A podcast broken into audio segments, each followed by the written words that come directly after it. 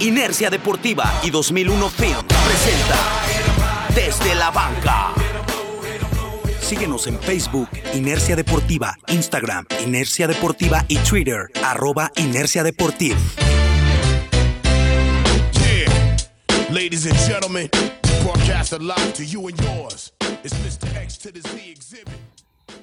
Bueno, pues estamos en el podcast de Desde la Banca número 4, con todo y contingencia. Aquí estamos. Acá Toño, estamos, sí. ¿cómo estás? Bien, Marco, muy bien. Pues ya con todavía más información de la Así agencia es. libre de la NFL, van saliendo no solamente nombres de jugadores que no tenían equipo, pero ahora los que van cortando los equipos, se va haciendo más grande también la lista de jugadores disponibles, hay mucho valor todavía y pues los equipos se están preparando ya para el draft de la NFL, que en teoría tiene que ser el mes que viene.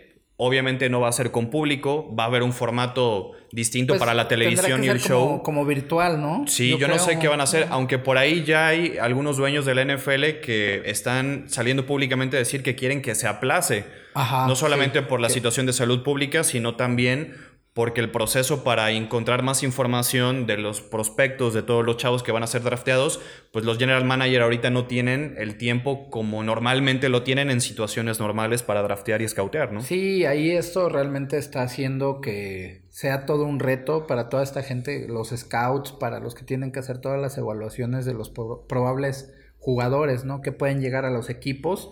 Yo creo que sí, eh, sería bueno que pudiera aplazarse, aunque como ya lo habíamos comentado en el podcast anterior, esto va a resultar en que pues la preparación de los jugadores, o sea, muchas cosas se van a mover. Sí. Y definitivamente, bueno, vamos a, a seguir viendo un deporte de alto rendimiento con atletas muy bien preparados, aunque pro- probablemente esto eh, se vea reflejado en el nivel de la temporada que viene, ¿no? Sí lo creo, Siempre porque y cuando no vas a tener tiempo no, para entrenar, no se suspenda, ¿no? No vas a tener el tiempo sí. para preparar y para instalar el, el sistema que quieres, con, si es que eres con un el nuevo tiempo coach. que, que requiere esto. Todas ¿no? las etapas del off-season después del draft son muy importantes. Vienen los minicamp, viene el rookie minicamp, viene después los OTAs, que son ya un poquito más formales. Todo ese tipo de prácticas antes de training camp creo que se van a ver modificadas en sus fechas y no me extrañaría que el draft no sea del 23 al 25 de abril y lo estaremos viendo en la primera semana o segunda semana de, De mayo, mayo, probablemente, porque Sí, también sí, sí. le tienes que dar tiempo a todos. Obviamente aquí ya la cuestión de televisión, los derechos de que tienen las cadenas para transmitir eh, este evento, pues queda de lado, ¿no? Aquí ya no tienes que ver por la parte televisiva, sino por pues la salud pública Aunque, y de los jugadores fíjate que y, esto y también el bien del- puede- de los managers, ¿no? Puede abrir la, la puerta a un nuevo tipo de, de- de transmisiones, ¿no? De, Sí. de distintos usos tecnológicos para poder llevar a cabo algo así. Sí, pero sin, sin fans es muy raro ver un draft, ¿no? Porque Pero pues ese ahora sazón que le pone el aficionado a lo mejor lo verás este, reflejado en cuántos vas a tener conectados al, al mismo tiempo a través de las redes sociales o, o desde Puede YouTube ser. o algo así, ¿no? Que, Pero también, insisto, el que más le pega eso es a los jugadores. Sí, Porque sí, algunos que todavía no tenías mucha información, que tenías que corroborar con entrevistas personales, con algún otro tipo de visitas, de acercamientos. Ahorita todo este proceso de que los prospectos vayan a las ciudades a tener workouts privados y entrevistas personales con los equipos no existe, ¿no? Entonces, eso sí cambia mucho el valor que puede tener un jugador que pudo haber subido su valor y haber sido reclutado en una tercera, en una segunda ronda, y ahora con la poca información que hay, o lo que pueden corroborar tampoco los scouts y general managers, pues ya no va a ser tan fácil Sí, para, no, para ellos y para todos realmente. Eh, sí, Sí, yo creo que que va a ser más, este, perjudicado con esta situación definitivamente pues va a ser el jugador. ¿no? Sí. Sobre todo esos que llegan con expectativas bajas, pero después precisamente de los campamentos, de estas oportunidades en los que pueden mostrar sus habilidades, su valor empieza a incrementarse, ¿no? Por supuesto. Aquí vamos a ver que no, no va a tener tanto, no van a tener tanto ese margen ahora. Varias cosas tendrán que recortarse, tiempos, tiempos de preparación, tiempos de instalación. Pero pues yo creo que lo, lo que tendría que ser más importante ahorita es que ojalá y toda esta situación empiece a controlarse para que, bueno, pues aunque a lo mejor no lleguen con tanto tiempo de preparación, pero que no se, no se cancele la liga como ya está pasando con muchas otras este pues la NBA le pegó en plena temporada, ¿no? Ahí sí está difícil la eh, pues Champions League, las ligas de fútbol, etcétera. Los Juegos Olímpicos ya se aplazaron, ¿no? Para 2021. Digo, ahorita todavía tenemos más meses, pero pues ojalá y se empiece a controlar un poco más todo esto para que no nos quedemos sin temporada, porque sería un golpe también durísimo para toda, o sea, para todos, ¿no? Para la liga, para la afición, para todo lo que hay alrededor de del fútbol americano en todos los niveles. Porque imagínate también, o sea, viéndolo más allá, si, si la situación no se puede controlar como esperamos se haga, pues va a pegar a, todos los niveles. O sea, nos vamos a quedar sin, sin juveniles, nos vamos a quedar sin infantiles, nos vamos a quedar sin intermedia, nos vamos a quedar sin liga mayor y nos vamos a quedar sin profesional. O sea, será un año que... Son tiempos raros y de acomodo, podría quedar así como en un hoyo negro, ¿no? De repente, o sea, que no no, no tendríamos que buscar ahí, ¿no? Más que estar, bueno, hasta como se está haciendo en este momento que se especula un poco. Y bueno, pues vamos a seguir con, lo que tenemos para hoy. Yo quisiera entrar con los temas más este, sencillitos, ahora vamos a hacerlo al revés. Y que estos Para dejar la este, polémica después para luego, ¿no? Eh, el logo de los Rams. ah, bueno, eso, eso, es más polémico. Yo creo que algunas eh, incorporaciones de, de jugadores ya habíamos visto, ¿no? Algún boceto que yo esperaba que fuera fake news, ¿no? Como les gusta decir. Sí, sí, sí. Pero pues hubo ahí algún detallito que le cambiaron ya en el, en, el logo oficial que publicaron los Rams en sus redes sociales eh, ayer, me parece. Sí, tiene, tiene, dos días. Digo, ya lo empiezas a ver que ya no está tan feo. Y dices, bueno, ya no está tan feo comparación con lo que se había filtrado, pero creo que le pudieron haber metido un poquito más de creatividad, ¿no? Tiene elementos muy bonitos, el, el emblema de los Rams. Y pues los colores también ayudan mucho. A mí personalmente el uniforme retro que tenían azul con, amarillo, me gustaba muchísimo. Con, el que jugaba Eric Dickerson, ¿no? Exactamente. cuando ya antes estaban en Los Ángeles. Sí. Realmente, pues creo que sí le falló un poquito ahí a la gente de, imagen y de merca de los Rams.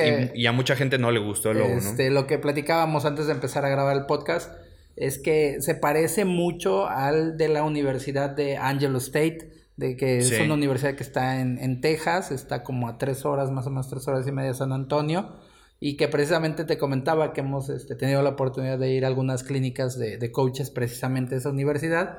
Y sí, ya cuando, cuando se hace la comparación, que es lo que luego no te explicas, ¿no? ¿Cuánta gente tienen trabajando? Creativos, diseñadores, todo, y que te hagan un logo como también el de, el de Los Ángeles, de los Chargers, que oye, parece. No le cambie, que... mejor que no le cambien nada, ¿no? Solamente fue un rayito en la A de Chargers y eso fue lo único diferente.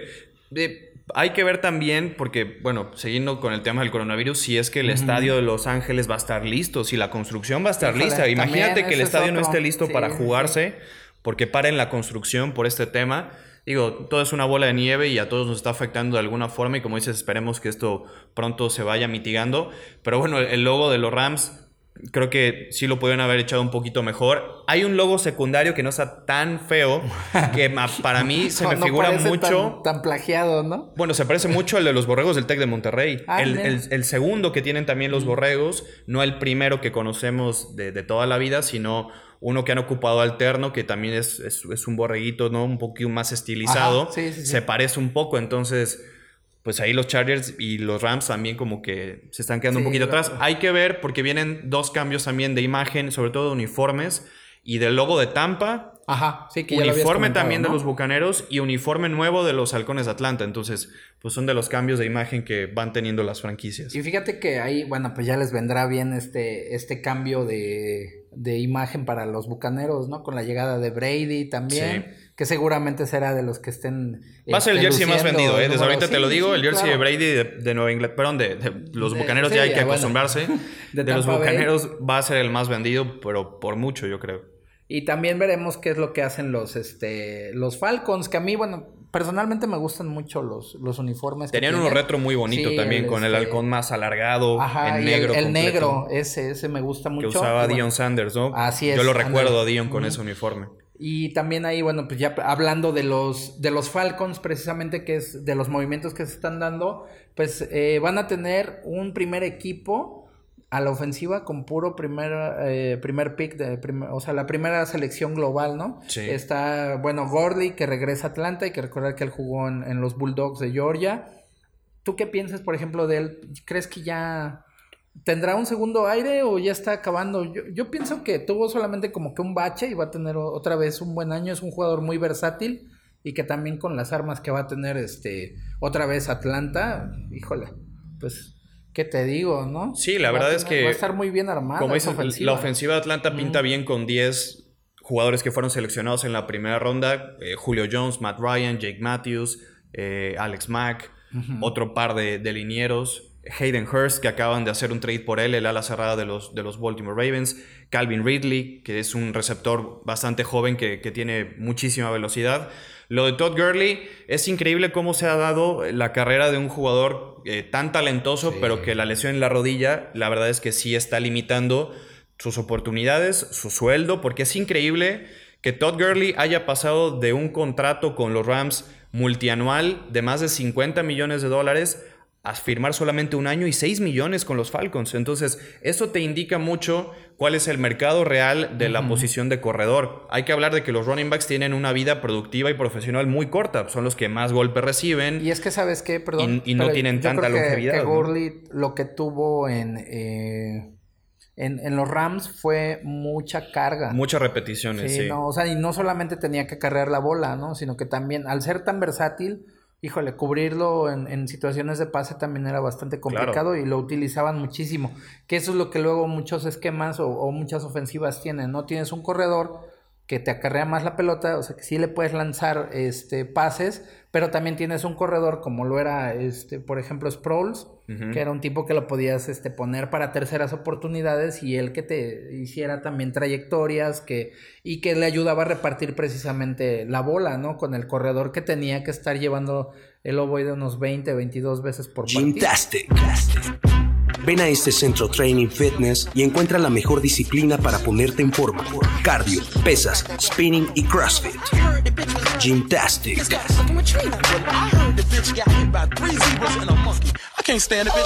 Petit Bistro. Ubicado en el centro de Jalapa, ofrece café, postres, baguettes, croissants, emparedados, frappés, malteadas y más. En un ambiente íntimo y agradable. Encuéntralos en Facebook e Instagram como Petit Bistro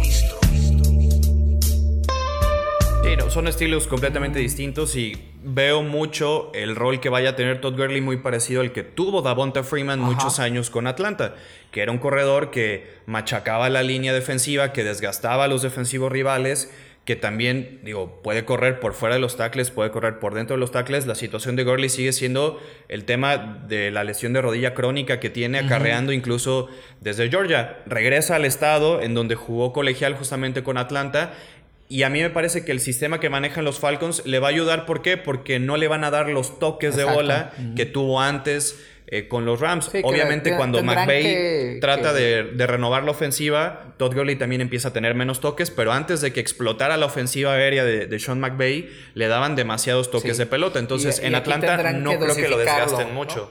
Sí, necesitas administrarle la pelota a muchos jugadores y Matt Ryan, junto con el elenco de receptores que tiene, pues va a ser la prioridad en el sistema ofensivo. Y aparte que sabes de la capacidad que tiene Ryan lanzando la pelota. O sea, que es un, un coreback bastante certero que se mueve muy bien en la bolsa, que tiene una buena lectura. y buena línea. el, problema de Atlanta es la defensiva. No es fácil que se, que se equivoque, ¿no, Ryan? Sí, pero. Ajá, es a donde tienen que mejorar mucho. ¿no? El, tema, el tema de los corredores, creo que el ejemplo ya lo puso Todd Gurley, lo puso Melvin Gordon lo puso Le'Veon Bell y no te quiero espantar, pero quizás también sí que Elliott puso el ejemplo, o los vaqueros pusieron el ejemplo de no darle contratos tan grandes a los corredores. Sí. ¿Por qué? Por lo que expliqué, ¿no? De la vida tan corta, productiva que tienen los running backs. Por ahí Carolina podría estar tomando nota. Ya hay algunos rumores de que quizás eh, Christian McCaffrey para el 2021 no sea renovado y encuentren quizás un trade por este tema de no, o más bien ahorrarte mucho dinero, quizás recibir algo a cambio y no sobrepagarle a un corredor. Yo un corredor, y hablando de McCaffrey, no le pagaría más de 12, 13 millones de dólares, porque estamos viendo los ejemplos de Todd Gurley que le pagaban 15, 16 millones al año y, vean lo, que acabó. Lo que, lo que están haciendo o lo que hacían con, eh, con McCaffrey en Carolina era precisamente algo similar a lo que hicieron con Gurley, ¿no? Es demasiados toques de pelota los que tiene McCaffrey. Un desgaste impresionante. tienes que cuidar mucho el talento de tu corredor y no darle tantos snaps y tantas repeticiones porque eventualmente es el jugador más golpeado en el terreno de juego y su vida se va cortando poco a poco. Entonces yo no quiero decir que McCaffrey no se vaya a quedar en Carolina, a mí me encantaría que se quedara por siempre, pero hay que manejar con mucho cuidado la situación de cuánto le pagas a los corredores porque hemos visto últimamente que los campeones del Super Bowl llegan con corredores que no ganan ni 5 millones de dólares, ¿no? Damien Williams, eh, LeGarrette Blunt fue dos veces campeón y tenía un contrato muy chiquito, entonces no dependes de un super corredor multimillonario para ser campeón en la NFL. Es, ese es uno de los ejemplos que, que, podríamos seguir, ¿no? Y ya están ahí los, los casos de Bell, Gurley y Melvin Gordon que podrían advertirle a varios. Y es que esto también, eh, pues la explicación, o un poco la explicación es cómo ha eh, existido esa variación en los sistemas ofensivos, ¿no? En la que los corredores tienen un, una, este, un papel distinto, ¿no? En los esquemas, o sea, porque bueno, pues antes era impensable no tener un corredor de la talla, pues que te gusta, ¿no? Por, de Turman Thomas en tu equipo, o sea, necesitabas Emmitt Smith, todos querían un Emmitt Smith, o Barry Sanders. Sí, claro. Y que pues ellos igual acarreaban 25 veces el balón. Vaya el mismo Eddie George, ¿no? Que es todavía de ese tipo de jugadores. Y ahora Derrick Henry, ¿no? ni, ni, siquiera Tennessee, que Derrick Henry se echó el equipo al hombro, que ese sí es un caso aparte.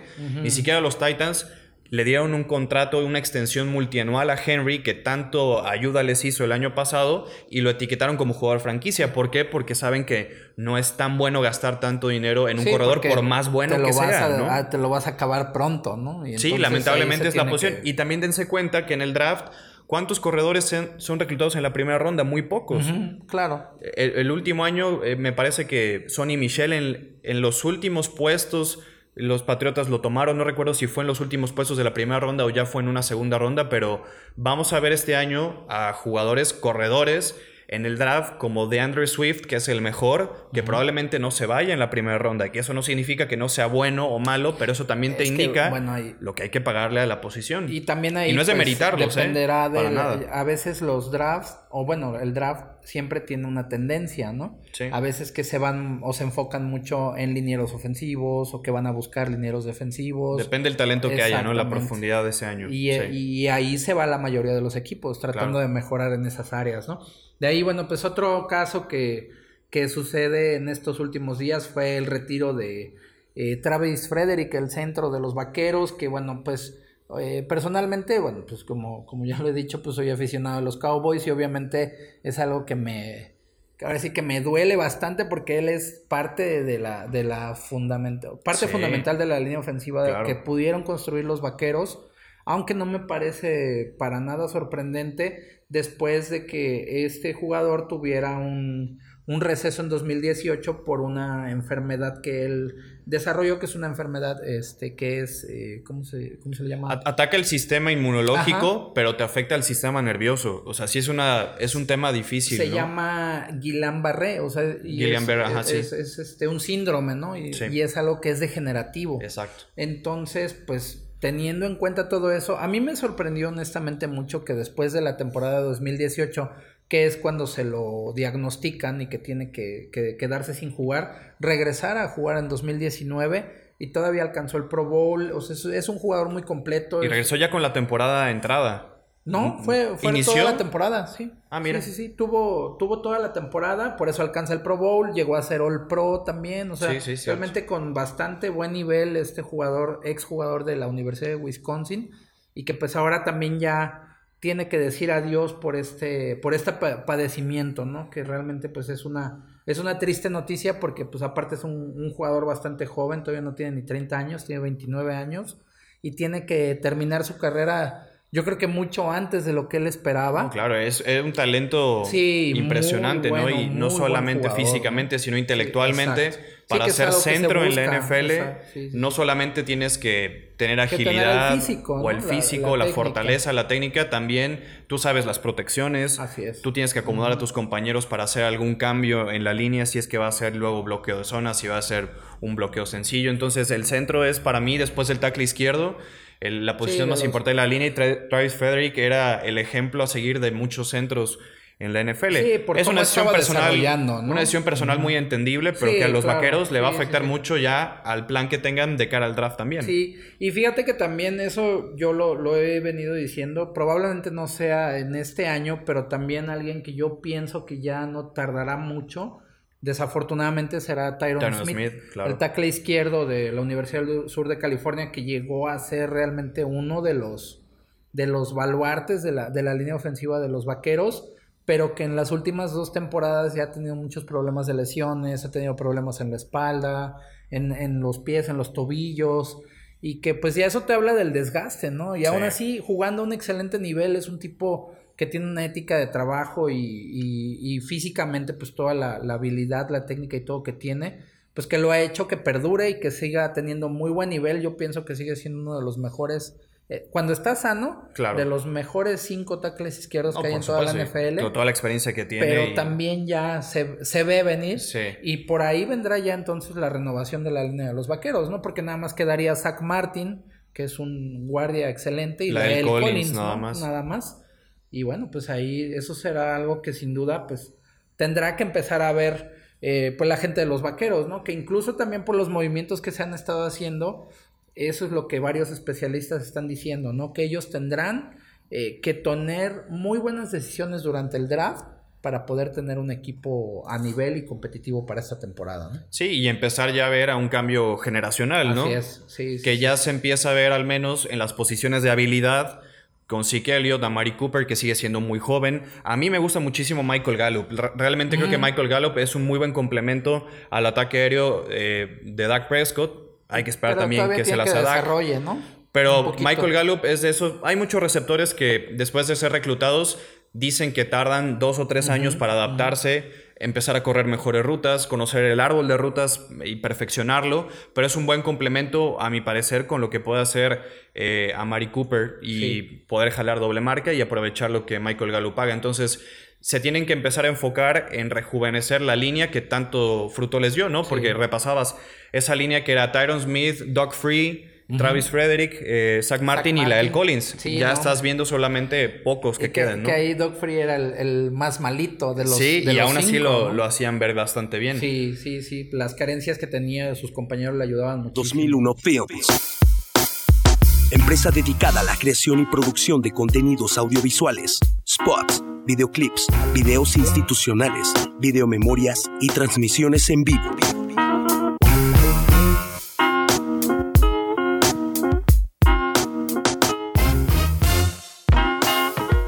A ver qué hacen en Jerrylandia, ¿no? Que Vaya. ahí la, división está Mira, para cualquiera. que lo que yo te digo. La división, algo- yo no veo ahorita un claro favorito, ni Gigantes, No, ni, ni- Filadelfia, ni Filadelfia. Washington, ni se diga, está también en, un- en una etapa diferente con Ron Rivera. Mike McCarthy también viene con otra transición eh, especial, porque es un entrenador en jefe que se esperan muchas cosas de él por la experiencia que tuvo con los Packers. Otra contratación que acaban de hacer los, los Cowboys que a mí me gustó mucho fue, bueno, no me gustó mucho, fue la de Don Tari Poe que, que se fue de, de Carolina. Ya se veía que no lo iban a mantener las Panteras a ese tackle defensivo. Así que, pues ahora los Cowboys tienen a los dos tackles defensivos que fueron titulares Sí, en las Panteras en las el año pasado, Gerald McCoy y Don Tari Poe. Eh, realmente es que históricamente Carolina el año pasado fue el peor equipo defendiendo la carrera, entonces no es que Don Tari Poe y McCoy vayan a ser solución, pero yo, como lo platicábamos la semana pasada, creo que Gerald McCoy va a ayudar de inmediato tanto en el vestidor como en la línea defensiva y él va a ser Y el, el líder y el baluarte también. ¿no? Sí, ahí, y, y le tienen que ayudar a Crawford. Sí, Porque claro. precisamente era el, era el que más sobresalía de este, de las frontales de los vaqueros a la defensiva, Sí, sí. ¿no? Y bueno, pues ahí ya para ir, ir, eh, cambiando de tema, aunque bueno, eh, algo que platicábamos la semana pasada y que incluso Fello, que le mandamos un saludo de ABC Radio Saludo, Fello. Este, en la colaboración que estaba ya haciendo con él en el radio, me preguntaba que cómo estabas por el tema de Cam Newton. Bien, digiriéndolo Y- ya, Y, digo. le dije que estabas muy enojado, ¿no? Por la manera en que se estaban haciendo las cosas para que saliera. Sí, sí. Y precisamente era el comentario de, ya para cerrar lo de Travis Frederick, es como Jerry Jones este, alabó mucho el, el trabajo del centro, no solamente dentro del campo, sino también afuera, con toda esta situación de, del impacto que tenía hacia la comunidad, ¿no? De cómo se involucró con la gente de Dallas. Tenía mucho carisma, ¿no? Era, Sí, era muy querido y- por la afición de Dallas. que, quieras o Frederick. no, así como es Jerry Jones y que él se exprese también de un jugador y que, el- que le dé ese reconocimiento, que era algo que se esperaba que sucediera con Cam, ¿no? Un poquito o Mínimo, mucho mínimo, que sí. no se hizo y que Sí. ahora lo que platicábamos también, ¿no? El Cam Newton pasó de ser una primera selección a ser un tipo que en este momento no tiene ni siquiera equipo, ¿no? Increíblemente, ¿no? Y todavía más increíble que Carolina en la misma semana encontró un trade por Kyle Allen Sí, y no por Cam Newton. Se- eso eso se habla fue muchísimo. A, Washington, ¿no? Bueno, Ron Rivera dio Ah. una quinta ronda que yo la recibo con los brazos abiertos porque una quinta ronda para Kyle Allen que fue no drafteado, creo que es, No, es bastante bueno imagínate. para Panteras porque encontraron un diamante en bruto, lo empezaron a pulir un poco, el staff de coach de Carolina que ya se lo llevó Rivera a, a Washington, a la capital de Estados Unidos, pues conoce perfectamente las habilidades de Kyle Allen. Me parece que por ahí tiene dudas Rivera de Dwayne Haskins, entonces va a traer a, a Kyle Allen para que compita para mí, para, el, para ser suplente. Yo no veo el techo y el nivel de Kyle Allen para ser titular más en la NFL, pero es un buen suplente que te saca las papas del fuego en tres partidos, en dos partidos, si es que lo necesitas.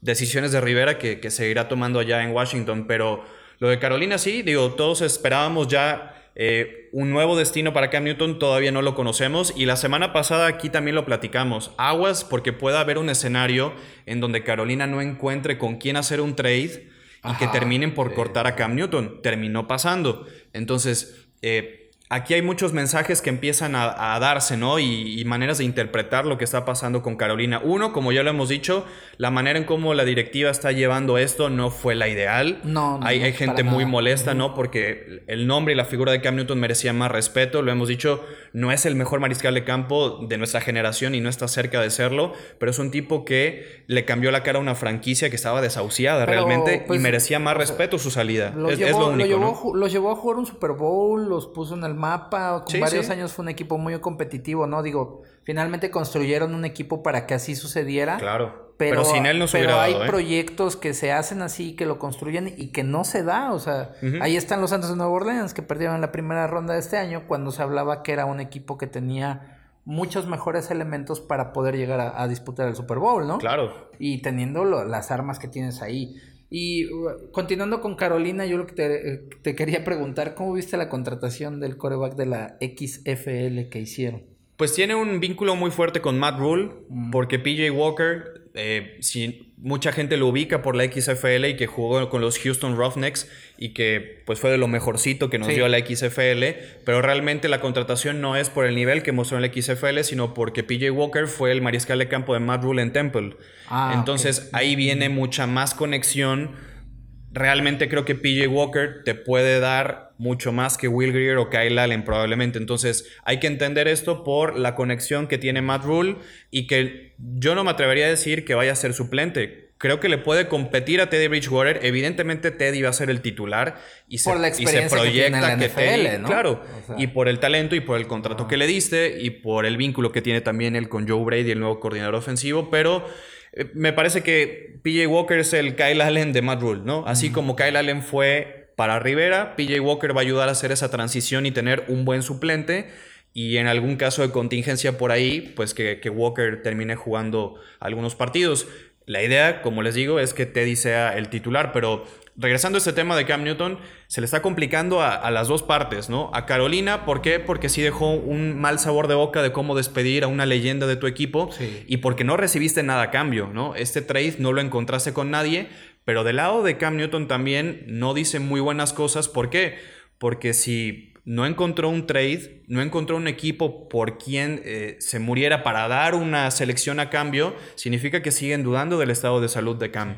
Él ya pasó unos exámenes médicos que hizo su equipo personal, supervisado por las Panteras también en Atlanta, pasó esos exámenes médicos, pero en estos casos de contingencia es de salud mundial, tampoco hay tanta información tan precisa y, y los doctores de los equipos que estuvieran interesados en hacer un canje por Cam tienen pues fuentes tan fuertes como para saber qué tan bueno fue ese examen médico, etcétera, ¿no? O sea que ese tema también está impactando mucho a los jugadores, pero de verdad el mensaje que, que se manda al no encontrar un trade por Cam es que muchos equipos dudan de su capacidad a futuro y quizás no se quieran comprometer a darle un contrato y una extensión a- a, ¿estás de mediano o largo que, plazo. que en este momento sí es un, es un volado. Sí, Cam no está. todo por, por cómo se vio el año pasado, Por ¿no? supuesto. Que tuvo que abandonar la temporada porque realmente no estás 100% seguro de apostar a alguien que no jugó el año anterior porque está, porque está lastimado, porque se lastimó y que aparte de eso venía también de un año en el que sí termina jugando, pero que ya venía arrastrando esas lesiones. Sí, ¿no? Cam, no Cam tiene año y de medio los- sin de estar las sano. razones, exactamente. No en dos años no lo hemos visto al 100%. Y esa fue la decisión de Matt Rule y esa probablemente haya sido la decisión de Chicago o haya sido la decisión de Los Ángeles Chargers o haya sido también la decisión de algún otro equipo de, ¿saben qué? Yo no quiero arriesgar dar una selección a cambio de un jugador que todavía no sé cómo se va a comportar en, en los próximos meses. La realidad es que Cam parece que está muy sano y que no tiene ningún problema físicamente, pero nada te asegura también que no vaya a recaer en algún futuro. Entonces, esto no le está ayudando a nadie. La manera en cómo se trató eh, la salida de Cam de Carolina, insisto, no le ayudó a la- al front office de Panteras y no le está ayudando tampoco a Cam. Ahora es agente libre, pero conforme van pasando los días, pues los equipos tienen menos espacio en el tope salarial, empiezan a pensar ya en alguna selección colegial y el contrato que le van a dar a Cam, yo no creo que vaya a ser de más de tres años, como él lo pide. Eh, por ahí algunos rumores dicen que Carolina le ofreció que se quedara por dos años. Cam no los aceptó porque él quería cinco. Creo que Cam ahorita no está en condiciones para estar pidiendo eh, la, la longitud No, de, de su no. salario ni de su contrato por lo que hemos platicado de los últimos no, dos años. Tiene, no tiene con qué respaldar ese, ese- esa petición, ¿no? Realmente. Y eso pues es algo que finalmente lo, lo- al que más está Sí. afectando pues es a Cam Newton, ¿no? Totalmente. Creo y que- los dos, ambas partes, como les digo, no están poniendo de su parte, ni Cam para tratar de pedir un contrato menor, ni Carolina Pero por está- la ¿estás forma en cómo que despides a un los que tiene los que tienen el sartén por el mango en este momento pues son las Panteras, definitivamente. Ellos tienen, el tiempo les dará la razón, probablemente, ¿no? Ajá. Universidad de Jalapa ofrece licenciaturas, maestrías y doctorados, excelentes docentes y oferta educativa.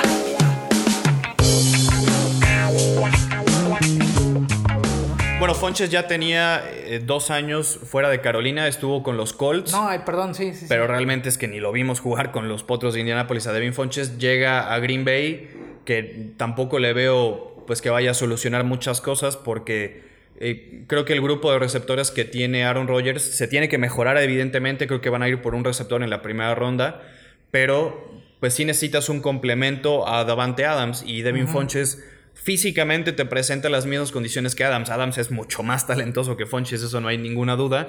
Pero el cuerpo de receptores de Green Bay lo tiene que mejorar urgentemente y no veo que Fonches sea una solución. sea la solución para eso. De ahí que otros movimientos hay ahorita, este? Bueno, hablando Bueno, también de, Carolina eh, y hablando de receptores, Robbie Anderson, eh, que era agente libre, que fue receptor abierto de los Jets. de los Jets. Ajá. Un contrato por dos años y 20 millones de dólares me parece bastante bueno. Ahora el cuerpo de receptores de Carolina, y es aquí donde empiezas a ver que no necesariamente es una reconstrucción tan fuerte a futuro. ¿Por qué lo digo? Por la contratación que haces de Terry Bridgewater y empiezas a ver los jugadores que va a tener alrededor. DJ Moore, Curtis Samuel, Christian McCaffrey y Robbie Anderson. Pues luce como un cuerpo de playmakers bastante aceptable para lo que lo quiera hacer Joe Brady en, en Carolina con Terry Bridgewater. La contratación de Robbie Anderson me parece que la pudieron haber hecho también los Packers, pero aquí la decisión que toma Anderson es irse a Carolina por Matt Rule. Matt Rule lo entrenó también en Temple, entonces empiezas a ver y atar cabos las conexiones que pueda haber y pues a mí me está dando un mensaje de que hay jugadores que quieren jugar para Matt Rule porque saben de su capacidad para reconstruir planteles y, hacer grupo. y, que no, ¿no? y que no, entonces no lo quiere hacer a un largo tan plazo, ¿no? O sea, estamos hablando Sí. de un corto a un mediano plazo. Yo ya no lo estoy viendo. Digo, le- desde entrada les digo que Carolina no va a estar en playoff el año que viene, ¿no? Si Matt Rule los mete a playoff va a ser algo increíble, pero no están compitiendo la temporada 2020 para mí, aunque ya no, yo ya no veo tanta reestructura a Sí, futuro sí, y andar cortando cabezas en todos los sectores del equipo. Claramente lo que hace falta ahorita es reforzar completamente la defensiva, pero el ataque creo que al menos va a entretener a algunos. Bueno, no sé cuántos la- partidos van a ganar, pero va a estar ¿no? entretenido. Que también tiene que Sí, mejorar la bastante, línea también que necesita fue uno de los, de los ayuda. puntos rojos, ¿no? Claro. Y de ahí, bueno, yo algo que te quería comentar que me pareció muy interesante. Digo, pues finalmente Tom Brady ya se la sabe de todas, todas. Ya finalmente él habló como miembro de los, de los Bucaneros de Sí. Tampa Bay. Pero fíjate que estaba yo este, checando y leyendo que Tom Brady eh, tuvo algunas, eh, algunos comportamientos bastante interesantes en este sentido. Eh, cuando ya va a llegar a los Bucaneros de Tampa Bay, le les pidió que le dieran el número o el contacto de todos y cada uno de sus compañeros de la ofensiva para que, para que pudiera estar hablando con ellos de manera personal, ¿no? Y obviamente, pues, pues el tema era que él llegaba al equipo y que quería llegar a trabajar y que quería empezar como a, establecer esos vínculos que finalmente él sabe que lo pueden llevar a hacer muy buenas cosas en, los Bucaneros, ¿no? Y también dicen que muchos jugadores le hablaron a Jason Leach, el general manager de los Bucaneros, y decirle, oye, estoy libre, ¿eh? yo quiero ir a jugar con Brady, yo quiero jugar con ustedes. Ahora resulta que hay mil jugadores que quieren jugar en Tampa. Digo, eso es el imán que significa Tom Brady. Y, también ves como los, por ejemplo, los receptores, ¿no? Que fueron de los primeros que, con los que se comunica este Tom Brady pues empiezan a expresarse, ¿no? De que es un tipo que quiere llegar a, trabajar, a aportar, a empezar a involucrarse con toda la, pues la filosofía que también está haciendo Bruce Arians en Tampa y que pues no se habla de que Brady vaya a llegar como con un trato especial, ¿no? Sino que realmente va a ser uno más del equipo y que pues obviamente va a utilizar toda esa que sabemos que no va a ser uno más, liderazgo, exacto, pero que puede, o sea, aquí lo interesante es cómo él con este tipo de, cuestiones, no sé, de, ponerse en contacto ya con los compañeros, empieza a establecer ya una conexión y que eso finalmente lo va a proyectar como pues, el, el liderazgo que él tiene dentro o que puede tener dentro del campo para su equipo y de esa manera pues aportarle como aportarle ese extra para que los bucaneros puedan llegar a algo más importante, más interesante. Y es el respeto que, que, Tom Brady se ha ganado durante toda su carrera. También lo del número 12, ¿no? Que Chris Godwin, el receptor abierto, tenía el 12 en Tampa. Y antes incluso de que Brady le dijera, oye, quiero el 12, porque ya sabemos que no solamente es un número, también es ya es una marca. Chris Godwin le dijo, eh, ¿sabes qué? Yo te voy a dar mi número y por respeto te lo mereces, es, tu carrera, has hecho más que yo con, con, el número que tengo. Ah, para mí, al final cuentas, es un número. El legado del Tom Brady 12 quizás es otro completamente distinto, es una dimensión completamente aparte y eso te habla del, del, respeto que le empiezan a tener sus compañeros sin ni siquiera haber tenido un contacto con él todavía en un entrenamiento, en una reunión, en, en, alguna junta para partido, etcétera, ¿no? Entonces, claro que va a cambiar la cultura en Tampa Bay, al menos por los siguientes dos años. Y si a Tampa no le sale la apuesta de estar en playoff después de 12 años justamente que no llega a playoff, pues entonces, pues no, yo no sé quién los va a llevar a playoff si no es Brady. Entonces hay que ver cómo le sale la apuesta, que, que debería salirle bien porque para el draft creo que Tampa tiene una situación muy favorable. Y ofensivamente para, llenar de talento el equipo. ¿eh? Sin duda. Y todavía creo que pueden traer más protección, pueden darle un mejor corredor a este equipo. La defensiva a mí me gusta muchísimo la de Tampa porque es joven, es eléctrica, es, rápida, es fuerte, tiene buen perímetro, tiene buenos linebackers, tuvo al mejor caza-cabezas de mariscal de campo el año pasado en Shaq Barrett. E, es un buen equipo Tampa y creo que va a estar ahí obviamente peleando playoffs. Y otra cosa que tiene a su favor, pues es el coach, ¿no? Bruce Arians. mucha experiencia. Es un tipo que tiene mucha experiencia y que seguramente va a seguir explotando al máximo a los, a, los jugadores que tiene alrededor, ¿no? Y poniéndolos para que le ayuden a Tom Brady, precisamente. Y de ahí, bueno, pues, ¿qué, otras cosas tenemos en, los movimientos de agencia libre, Toño? Pues varias contrataciones. Eh, también Dallas firmó a Jaja Clinton Dix, el safety, que estuvo en Green Bay. Eso necesitamos. Que estuvo en Chicago. ¿eh? Que estuvo también... Eh, ¿En qué otro equipo estuvo Jaja Clinton Dix? En los, en los Redskins también estuvo un ratito. Es un, es un jugador que salió de Alabama, que tiene mucho talento, pero no ha cuajado en algún sistema. Y creo que les puede ayudar bastante bien. Quinton Dunbar fue canjeado de Washington a Seattle por una quinta ronda. Este corner muy físico, como le gustan a Pete Carroll. Un, un, corner de la vieja Legion of Boom, que ya no queda casi nadie, ¿no? De, de aquella defensiva de Seattle. Así que me parece que es un buen trade que hicieron los Seattle Seahawks.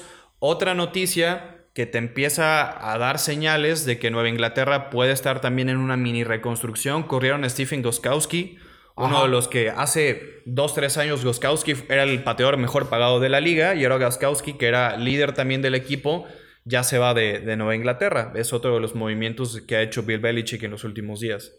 Eh, que pues también ahí hablas, o bueno, se habla de esa reconstrucción, ¿no? Que también ya platicábamos en alguno de los otros podcasts que finalmente Belichick ya debe de tener ahí el ah, plan. por supuesto. Y pues ya se está viendo, ¿no? Empieza a hacer esa renovación y sabe que tendrá que hacerlo rápido porque si no, bueno, pues los Bills son los que tendrán que aprovechar que ahorita digámoslo así a mí me gustan muchísimo los Bills las este cuerdas no este los Patriotas. Sí. Y pero no va a ser por mucho tiempo entonces lo tienen que aprovechar exacto si no lo aprovechan se les va el tiempo. Y lo van a hacer eh la defensiva que tiene es de muchísimo respeto de los Bills de Buffalo la verdad sí. y pues con la llegada de un receptor como Diggs que seguramente le va a estar ayudando a a Josh Norman, ¿no? Para, Josh Allen, sí. Josh, Josh Allen, perdón. Que bueno, Norman también llegó a, a Buffalo. El corner, Mm, Josh sí, Norman también sí. ahora es, eres corner de, de los Bills. Pero creo que Buffalo es de los equipos candidatos de esa división ahorita. Para llevársela. A llevársela, yo también los veo bastante bien y, y meterse a playoff. Clínica Dental CAR. Especialistas en la extracción de terceros molares, además de ayudarte a tener una buena salud bucal con profilaxis, resinas y blanqueamiento dental. Síguelos en sus redes sociales. Clínica Dental CAR. Jalapa.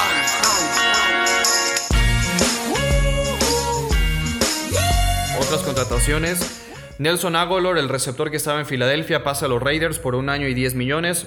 Emmanuel Sanders, que lo recordamos un poquito eh, con, Con los Denver. Broncos, así es. El año pasado estuvo con, San Y Francisco. que le ayudó mucho, ¿eh? Ayudó, bastante a Garoppolo. Sí lo van a extrañar a, a Emmanuel Sanders Claro. porque se convirtió en el receptor número uno. Bueno, el 2 inmediatamente, quizás, ¿no? porque Divo Bueno, por Samuel y él ajá. alternaban bastante. Divo Samuel ahora va a ser quizás el, no el 1, porque me parece que San Francisco va a ir por un receptor este año en la primera ronda. Podrían llevarse a CD Lamb sin ningún problema. No manches. Bueno, y Emmanuel Sanders, que es una buena contratación para mí, para los Santos de Nueva Orleans. Sabemos también la necesidad que tienen todos los sistemas de Sean Payton para llenarse de buenos receptores. Emmanuel Sanders en el slot va a ayudar muchísimo. Si ya Michael Thomas es una pesadilla para cualquier defensiva, pues ahora Emmanuel Sanders aprovechando esas rutas eh, intermedias, cortas y atacando zonas del campo más cerca de los linebackers, creo que va a sacar mucho provecho Drew Brees de, de esa contratación. Pues ahí, fíjate, un arma más que le llega a Drew Brees, ¿no? Y a los Santos de Nueva Orleans, como si, como si Como les si les hiciera faltara, tanta sí. falta, ¿no? Pero bueno, siempre, como te digo, para los equipos de Sean Payton nunca están de más tener eh, tantos receptores. Otra contratación No, que tuvimos. le das más profundidad Claro, ¿no? a las sí, sí, posiciones. sí. Entre más armas tienes, pues más versátil se hace el ataque y la defensiva tiene que estar preocupada por saber a quién va a cubrir, ¿no? Claro. Otra firma parecida a la de Todd Gurley, que ya lo habíamos comentado que se fue a Atlanta. Melvin Gordon firma Ah, con sí. Denver dos años y 16 millones. Aquí parece que la decisión de Melvin Gordon de haberse ido a, a Broncos era porque quería enfrentarse dos veces al año a los Sí, es lo que Chargers. te iba a decir, están en la y misma tener ahí una, ¿no? una Ajá, revanchita con ajá. ellos, ¿eh? Pero es, es, es buen corredor. Melvin Gordon también ya es un contrato completamente distinto al que tenía. Son dos años y 16 millones. Y regresamos al ejemplo de no pagarle tanto a los corredores. ¿Por qué? Melvin Gordon hizo un lockout hace no mucho tiempo, se negó a entrenar porque quería un nuevo contrato, quería más dinero. Me parece que los Chargers inteligentemente no, se lo dan. Así es, sí. Ahora contratan a Austin Eckler, que es un buen corredor, a un contrato menor. Y ahora Melvin Gordon, pues está fuera de Los Ángeles, no tiene el contrato que quería y pues tiene que firmar con, con Denver dos años y 16 millones. Que ahí, pues Philip Lindsay me parece que es un buen corredor. Eh, no sé cómo vayan a repartir los acarreos entre ellos dos, pero en teoría Melvin Gordon debería ser el titular, aunque Lindsay es, es muy productivo. Sí, claro.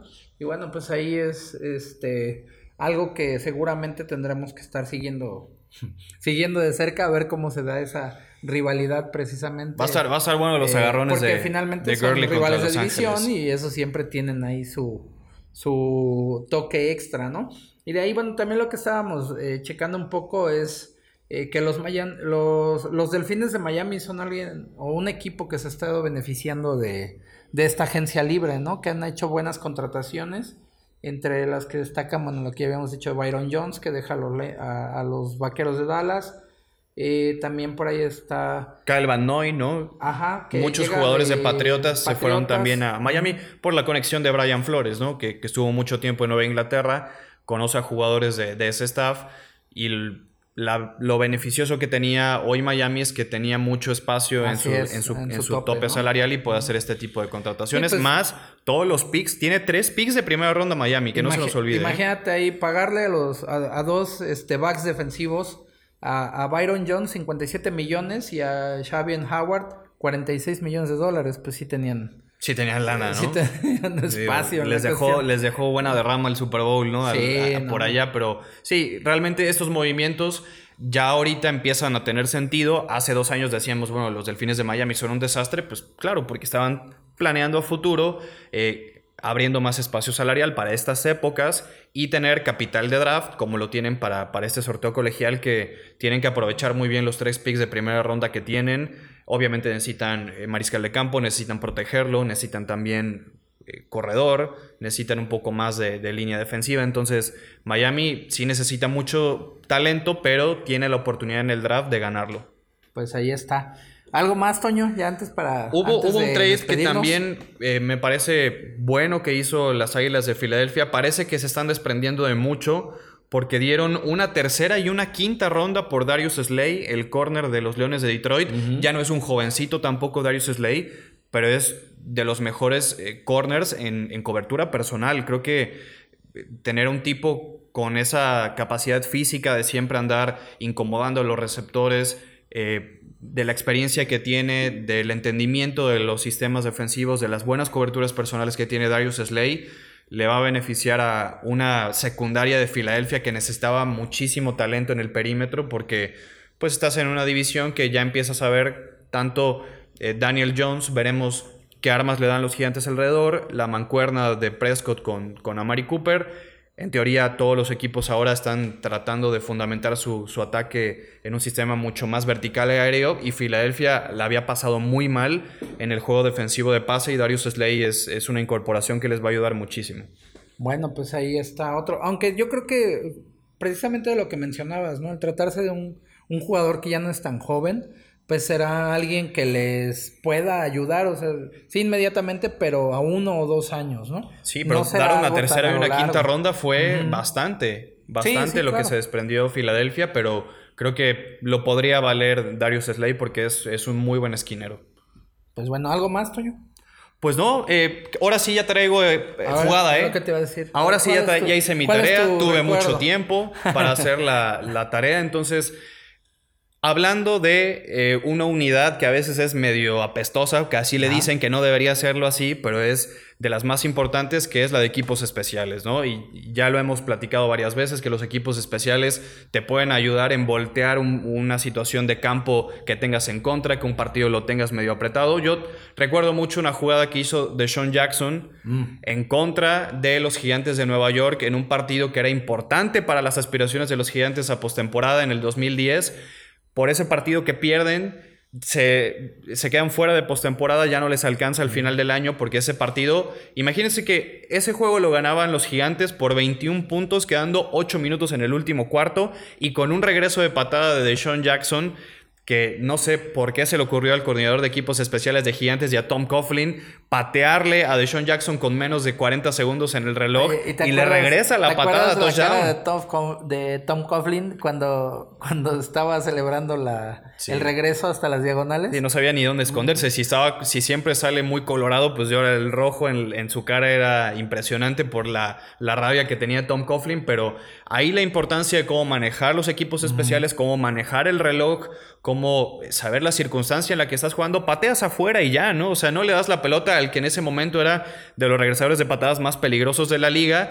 Incluso hasta Sean Jackson creo que entra de reversa, empieza a burlarse de, los gigantes. Se esperó todavía en la línea de gol antes de entrar a las diagonales. Esa, esa es una lección muy grande para que vean que los equipos especiales son importantísimos, te ganan partidos o te dejan fuera también de postemporada y ese regreso de Deshaun Jackson es de las jugadas que, recuerdo mucho. A mí, ¿sabes qué? Bueno, ya hablando de equipos especiales, bueno, yo traía otra, pero eh, para no salirnos de ahí. Bonus. Yo me acuerdo mucho de el regreso, el primer regreso de, de kickoff en el Super Bowl de los de los eh, Colts con Peyton Manning. De Devin Hester, ¿no? Contra Chicago. Exactamente, contra los Osos de Chicago. Qué manera de empezar un supertazón, ¿no? Con, la primera jugada del partido y te meten siete, ¿no? Sí, que pues Hester era un espectáculo verlo, verlo jugando los regresos en los equipos especiales. Pues esa también, eh, yo recuerdo mucho ese regreso porque dijimos, bueno, pues vamos a tener un partidazo, ¿no? Que de ahí precisamente fue en Miami, si no mal recuerdo, ese Super Bowl. Lloviendo bastante. Y de ahí, bueno, lo que a lo mejor no le ayudó tanto al, espectáculo fue precisamente esa lluvia. Sí. Pero sí esa manera de empezar el, el Super Bowl con ese regreso de que fue creo que de 100 yardas más o menos, pues fue espectacular, ¿no? Porque aparte veías todas las luces de los flash y toda esta cuestión electrizante alrededor del, del kickoff de ese Super Bowl, ¿no? Y aparte que era un choque de estilos ese Super Bowl entre la defensa de Chicago y el ataque de Indianápolis, al final pues el mariscal de campo de Chicago, que era Rex Grossman, pues no dio el ancho, ¿verdad? Y, este, tuvieron que, Increíblemente, ¿verdad? Sí, quién sabe por qué.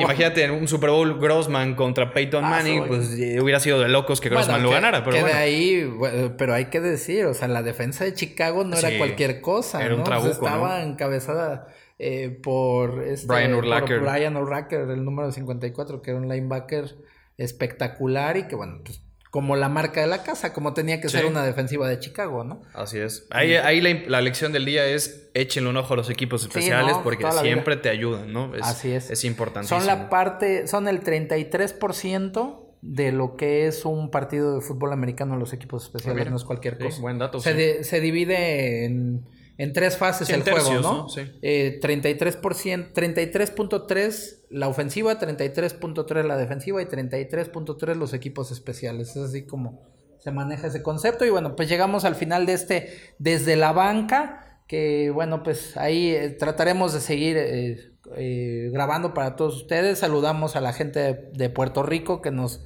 escucha a través de Musitón y también a Junior Urrutia, que es el que lleva ese proyecto y pues a la gente también de acá de, México, de donde nos estén escuchando, no olviden que pueden descargar el podcast, está en Spotify, está también en Apple Music, en iTunes y en algunas otras plataformas, ahí pueden encontrarnos.